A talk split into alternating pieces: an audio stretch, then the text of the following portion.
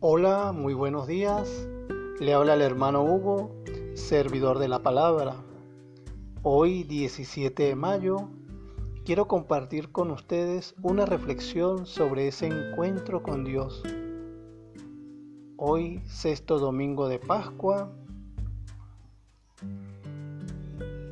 Agradecer a Dios por otro día más de vida también por la oportunidad de crecimiento y experiencias nuevas.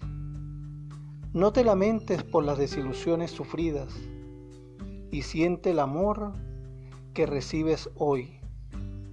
Visualiza todos los beneficios que has proporcionado, así como también los actos de caridad que has realizado. Déjate llenar y renovar por el amor del Espíritu Santo además de iluminar tu vida y tus caminos. Él va a transformarte en una nueva criatura. ¿Cómo meditamos esta bella reflexión?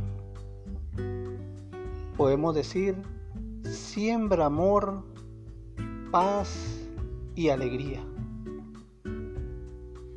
Tres palabras que pueden resumir a veces nuestro caminar y ese encuentro con Dios. Oración. El consolador, el Espíritu Santo, a quien el Padre enviará en mi nombre, hará que les recuerde lo que yo les he enseñado y les explicará todo. Juan 14, 26. Que pasen un bellísimo y bendecido domingo. Dios me los bendiga. Amén.